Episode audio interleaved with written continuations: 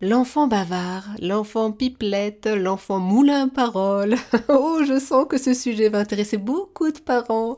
Pour en parler et nous conseiller, avec nous Stéphanie Couturier, psychomotricienne et sophrologue de formation. Elle est autrice de nombreux ouvrages, dont Mon enfant hérisson aux éditions Marabout et le livre de mes émotions à l'école paru chez Grunt.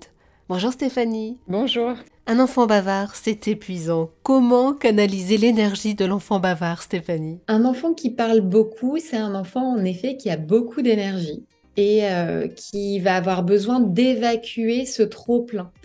Donc c'est euh, là, ça peut sortir par la parole. Mais on peut aussi avoir ce signe et se dire tiens, euh, en fait, il a beaucoup d'énergie. Qu'est-ce que je peux faire pour ça? Donc évidemment, le sport, c'est très important pour ces enfants qui ont cet excès d'énergie. Donc la piscine, la natation, c'est génial parce que euh, l'enfant justement en plus va travailler son souffle.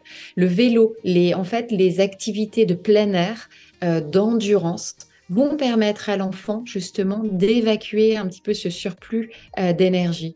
Et ça c'est c'est extra parce que de toute façon, ça fait du bien à tout le monde, mais aussi on est justement sur cette régulation émotionnelle.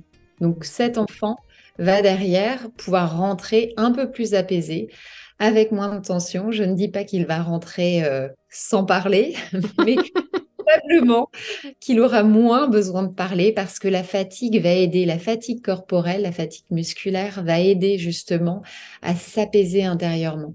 C'est un peu comme, euh, comme un massage au final. Euh, c'est pour sortir, pour évacuer cette énergie. Donc, non pas en pétrissant le muscle, mais en venant l'activer. Et petit bonus, comme il sera très fatigué, votre enfant sera couché plus tôt le soir et vous aurez plus de temps pour vous. C'est pas formidable ça? Merci beaucoup Stéphanie Couturier pour tous vos précieux conseils.